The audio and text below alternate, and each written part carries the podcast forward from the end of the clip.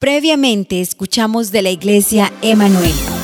Y la verdad es que el capítulo 1, verso 1 les está gritando a este pastor y a toda esta iglesia, no hay excusas. No las hay. Y yo voy por tu encuentro, tú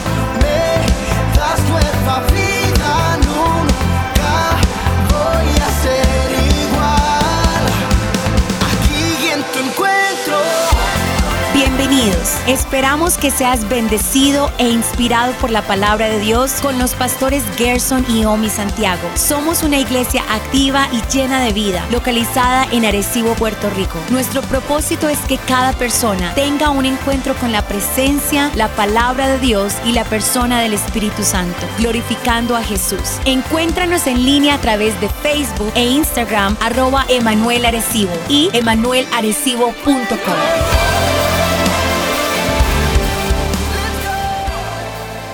Fíjate, ¿sabes de qué? Me doy cuenta en ese primer capítulo también.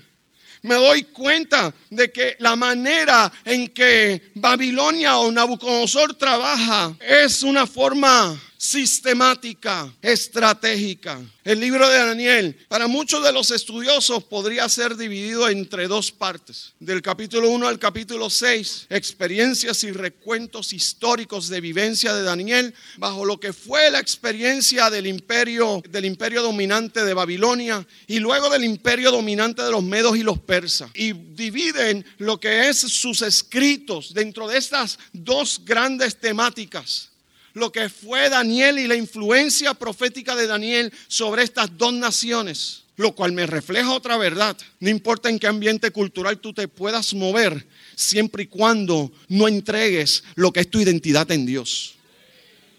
No entregues tu identidad en Dios.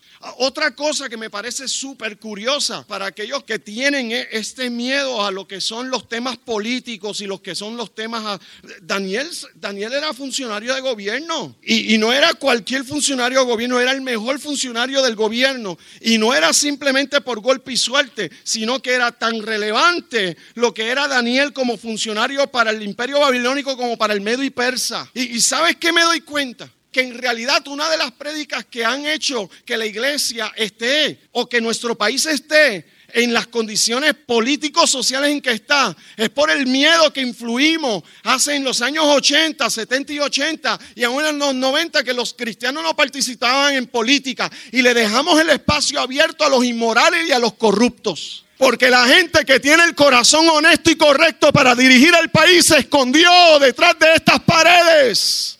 Pero ahí viene el 2020. Y estoy preguntándome dónde están las voces que se van a levantar para decir Jehová es en este país.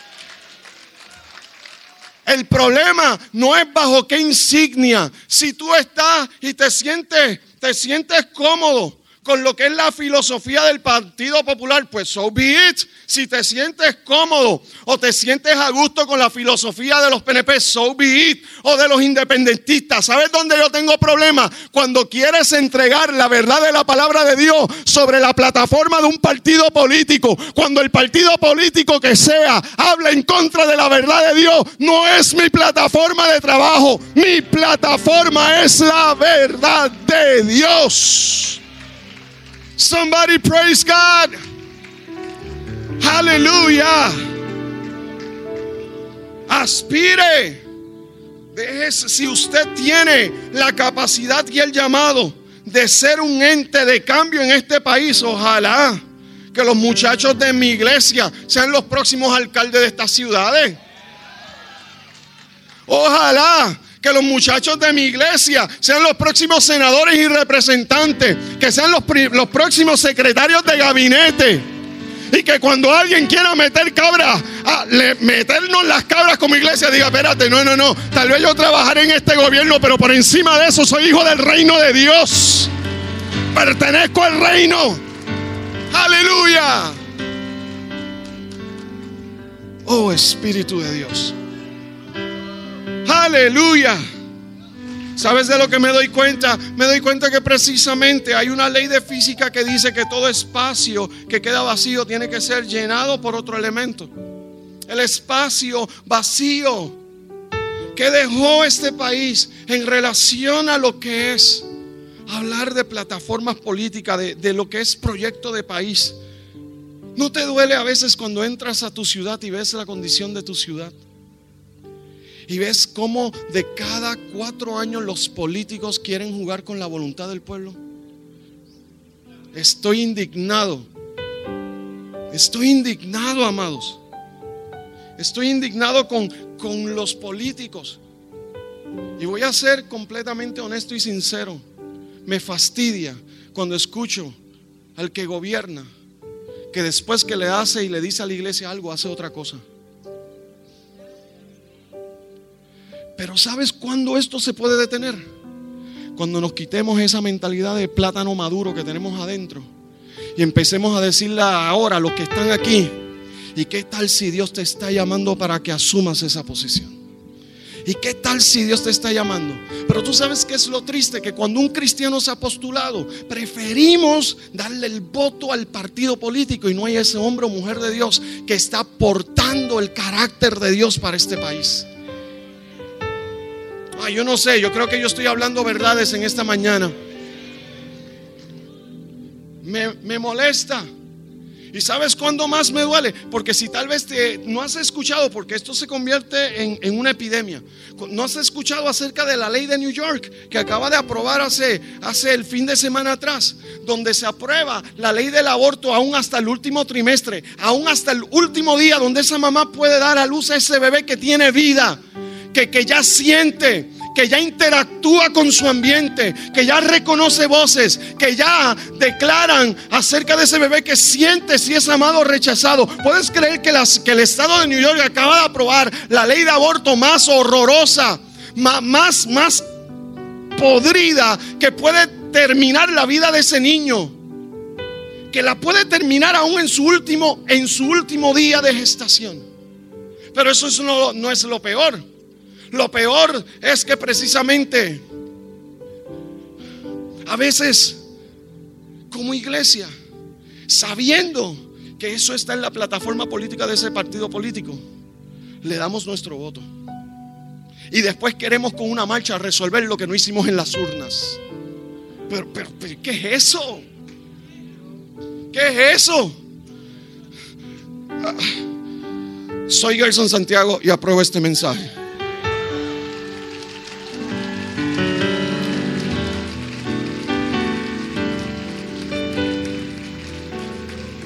Conviértete en el Daniel de tu temporada. Iglesia, conviértete en el Daniel de tu tiempo. En el Daniel que puede mirar a los ojos de aquellos que son líderes. Aquellos que quieren impregnar la vida de este país y de esta ciudad con un espíritu de muerte, con un espíritu corrompido, con un espíritu prostituido, con un espíritu que está echado a los dioses. Párate de frente y puedes decir, yo soy hijo de Dios, yo soy hija de Dios y esa no es mi plataforma, ese no es mi espacio de trabajo. Yo soy de esta tierra, pero no pertenezco a esta tierra, sino que más bien voy a hablar la verdad de Dios en este tiempo y en esta era.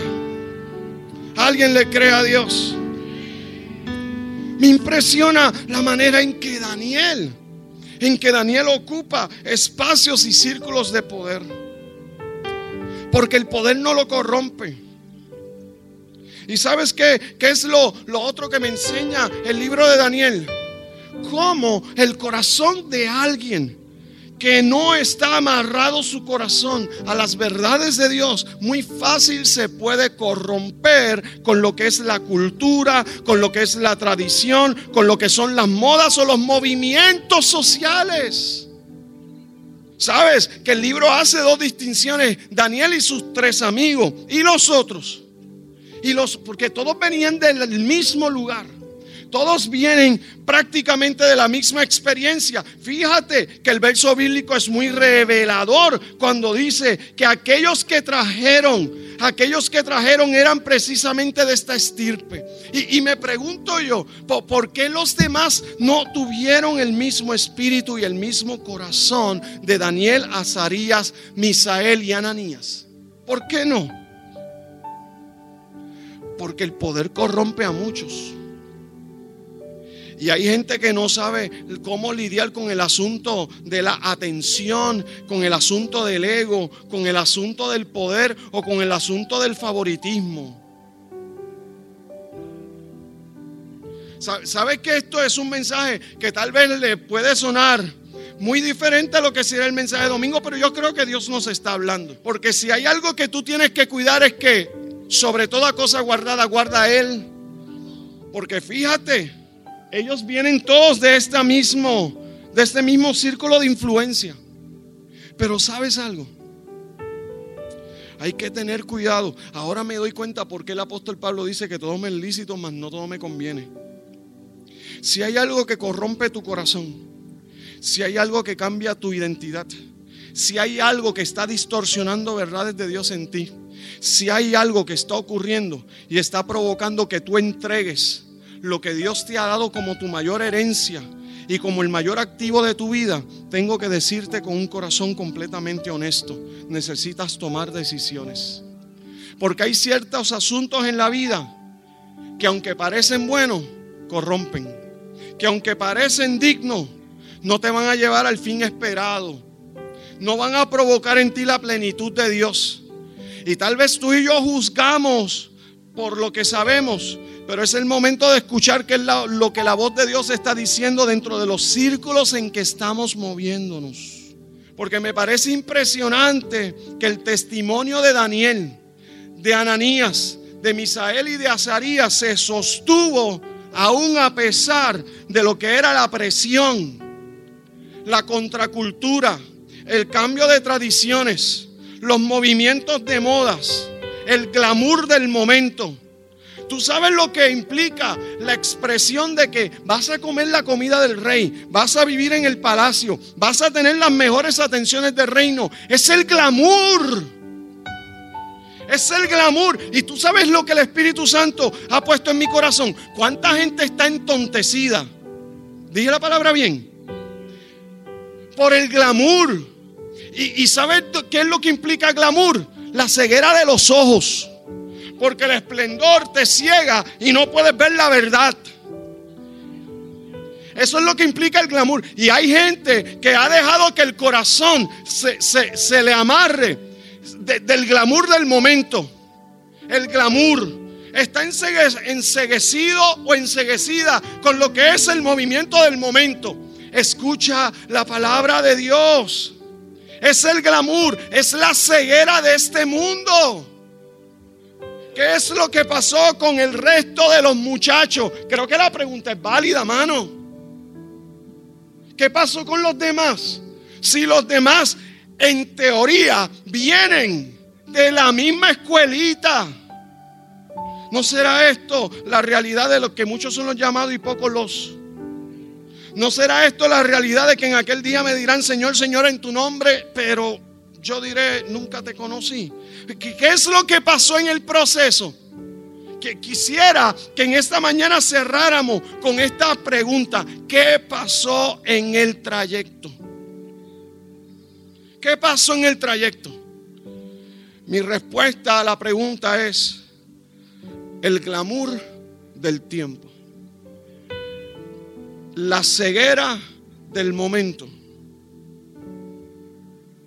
Los ojos que se tapan y enseguece la visión. Y la visión es el indicativo de entendimiento.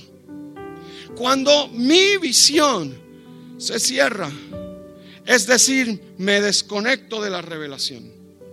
Cuando mi visión se pierde, estoy desconectado del entendimiento que proviene de Dios para ayudarme a dirigirme en el curso de la realidad de esta vida.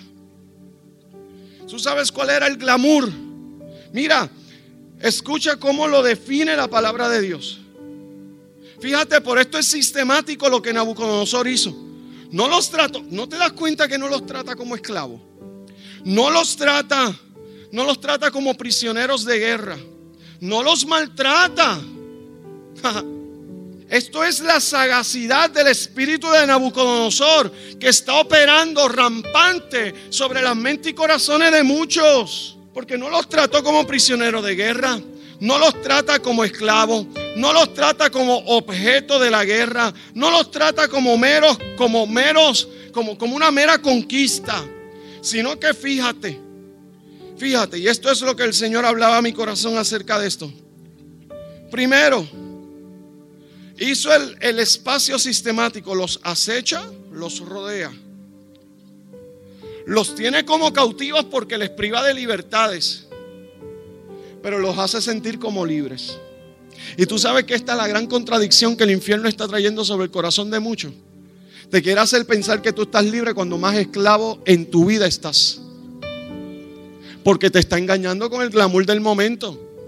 O sea, no te das cuenta de que al fin y al cabo te convertiste en un cautivo. ¿Y sabes cómo la Biblia hablaba de esto? Hablaba acerca de los cautivos de Babilonia. No como aquellos que fueron a un intercambio, a un intercambio para alcanzar mayor grados o capacidades o experiencia o hacer historia. No, la Biblia los llama como los cautivos de Judá. ¿Sabes por qué? Porque delante de Dios las cosas son como son y yo no puedo cambiar las realidades porque Dios habla la verdad como es. Y si mi libertad no está en libertad porque no estoy libre en Cristo, estamos esclavos y cautivos. Porque lo único que me hace libre es la verdad de Cristo en mí y la vida de Cristo en mí. Entonces mira, lo primero es que les hace pensar que ellos están, están favorecidos cuando delante de la verdad de Dios están cautivos. Y la primera pregunta, otra más que me hago es, ¿Cuál es mi verdadero estatus? O estoy libre en Cristo, o soy un cautivo que está engañado por el sistema. Esperamos que estés disfrutando este mensaje de la iglesia Emanuel. ¿Tienes dudas? ¿Tienes preguntas? No esperes en contactarnos. Visita nuestra página web hoy, emanuelarecibo.com y accede a más información, mensajes y recursos para tu vida. También puedes encontrarnos en Facebook e Instagram arroba Emanuel Arecibo. La palabra de Dios es poderosa y nuestra oración es que Dios hable y bendiga tu vida a través de su palabra. Estamos felices de presentar la música de nuestra casa, Emmanuel Worship, canciones como Corazón a Corazón y Tu Encuentro ya están disponibles en plataformas digitales como iTunes, Spotify, YouTube y Google Play.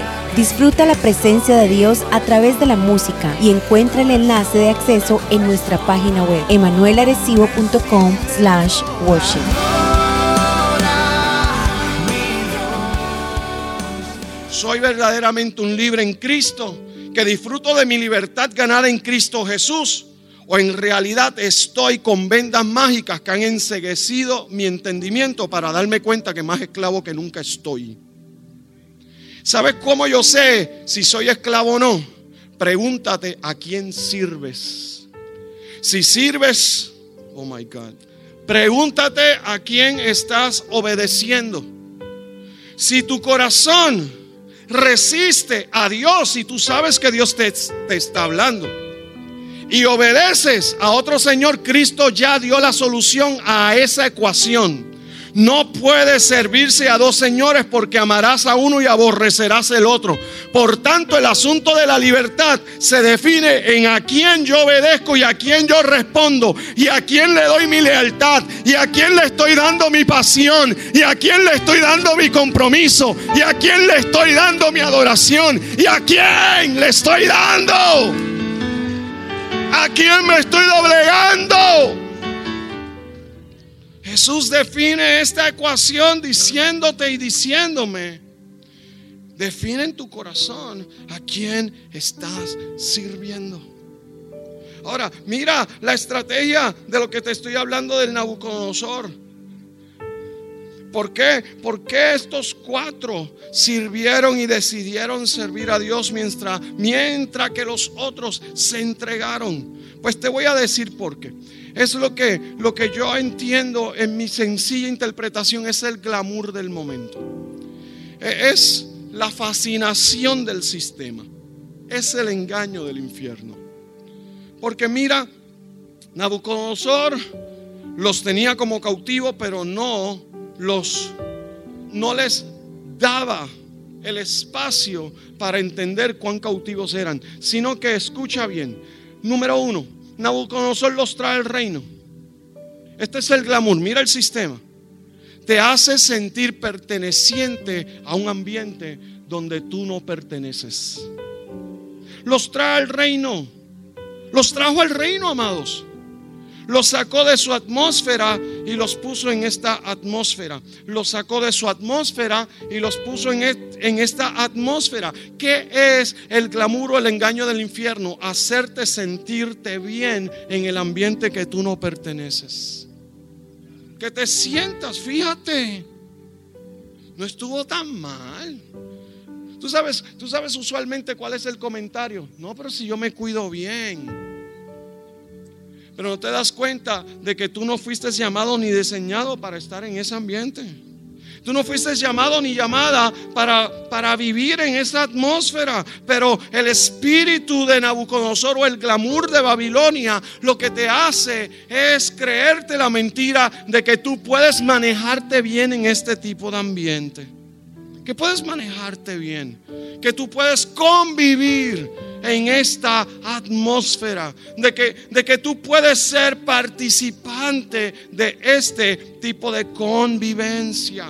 Lo segundo que hace Nabucodonosor no es tratarlos entonces como esclavos, los mueve a su atmósfera primero, los hace sentir perteneciente al imperio más pujante, el imperio más brillante, al imperio más dominante. Pues, pues, no es eso lo que el infierno nos quiere hacer sentir. De que precisamente nosotros podemos, podemos codiarnos entre, entre esta atmósfera o entre este sistema del mundo. Nos hace sentir como que, que no, no hay que ser tan radical ni tan exagerado, mano. ¿Por, qué, ¿Por qué tener y ser tan exagerado o tan radical? Fíjate, yo no te estoy hablando de asuntos legalistas, ni te estoy diciendo que todo es pecado y que todo es malo, pero tú tienes que tener la sensibilidad para escuchar cuando el Espíritu Santo te, te hace entender que tú no perteneces a esa atmósfera, que tú no perteneces a ese ambiente, que no eres parte de él. Tienes que tener claramente cuáles son tus fronteras. Entonces, lo segundo que hace Nabucodonosor para, para combinar bien a los muchachos y, y, convencer el corazón, porque al fin y al cabo lo que Nabucodonosor está tratando de lograr es capturar el corazón. Y escucha esto, porque al fin y al cabo eso es lo que ese espíritu quiere. No es simplemente lo que tú tienes, sino es lograr capturar tu corazón, porque si captura tu corazón, anula o trata de anular lo que es tu propósito y lo que es tu llamado y lo que es lo, que es lo que Dios quiere hacer con tu vida. Eh, y el ataque fue sistemático. Primero los trae al reino, después quiere cambiarle las identidades. Es lo segundo que quiero hacer. Quiero cambiarte la identidad. Por eso ya no te llamas Daniel, ahora te llamas Belsasar. Por eso ya no te llamas Ananías, sino que ahora te llamas Sadrach. Por eso ya no, no te llamas Misael, sino Mesac. Por eso ya no te llamas Azarías, sino que ahora te llamas Abednego. Y sabes que, de, que detrás de todo esto, lo que había es el espíritu de cambiar la identidad de quienes eran ellos en Dios. ¿Por qué? Porque Daniel significaba Dios es juez. Mira, lo tengo aquí anotado. Daniel significaba Dios es juez. Ananías significaba a quien Jehová ha favorecido. Misael significaba quién es quien es lo que Dios es. Y Azarías significaba a, este es a quien Jehová ayuda. ¿Sabes que en, en la realidad de esto, todos los nombres tenían una implicación profética acerca del propósito y el destino de cada uno de ellos? Porque cada vez que se pronunciaba el nombre de ellos, hablaba acerca de la gloria de Dios y hablaba acerca de la impartición profética que había sobre el destino de ellos. ¿Por qué el espíritu de Nabucodonosor quiere cambiarte la identidad? Porque lo primero que quiere secuestrar es la verdad de Dios que afirma que tú eres quien Dios ha hablado desde la eternidad que tú eres. Y lo segundo que quiere hacer es precisamente anular tu propósito, anular tu llamado, cancelar lo que Dios ha hablado acerca de ti. Y por eso el sistema de Nabucodonosor busca cambiarte el nombre, porque cambiar el nombre busca anular el llamado, busca anular el destino profético de Dios en tu vida. Alguien tiene que decir, no, Señor, no entregaré mi identidad, no entregaré mi llamado, mi destino profético, no lo voy a entregar. Y hablo ahora contra el espíritu de Nabucodonosor y de Babilonia. Y le digo, no voy a entregar quién soy en Dios, ni mi llamado ni mi propósito, ni mi destino ahora mismo. En el nombre de Jesús. En el nombre de Jesús. El capítulo 1 entonces se convierte en la lucha del glamour, en la lucha de las vendas mágicas, en la lucha del espíritu de Babilonia Babilonia ejerce su glamour tratando de cambiar tu identidad. Ay, qué lindo suena. Qué lindo suena Belsasar. Uh. Suena como más finón, ¿verdad? Como que más. ¿Quién viene? El gobernador Belsasar. ¿Ves? Por, porque es el glamour. Sadrach. Porque es un cambio. Lo que busca es el cambio de identidad. ¿Sabes? Te dije lo que significaban sus nombres, pero ¿sabes qué había detrás de los nombres de los caldeos? El de Belsasar, que era príncipe de su Dios que se llamaba Bel.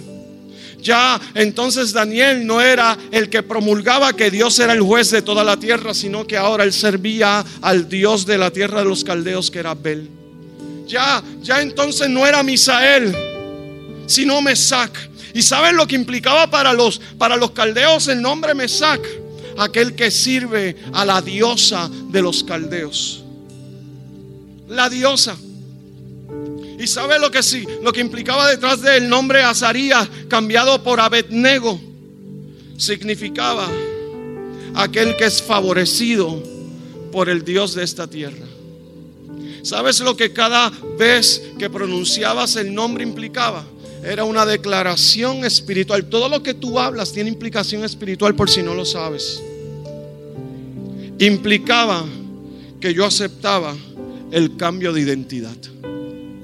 Ya yo acepto mi cambio de identidad. Ya ahora yo no soy el que promueve al Dios de la justicia verdadera. Ya yo no soy aquel que promueve la inspiración de Dios en mi vida. Ya, ya yo no testifico de que lo que soy es porque Dios es en mí. Y ya yo no testifico de que, de que la inspiración que tengo es por consecuencia de Dios. Sino que lo que ahora ves es la identidad impuesta por el sistema y el espíritu de Babilonia.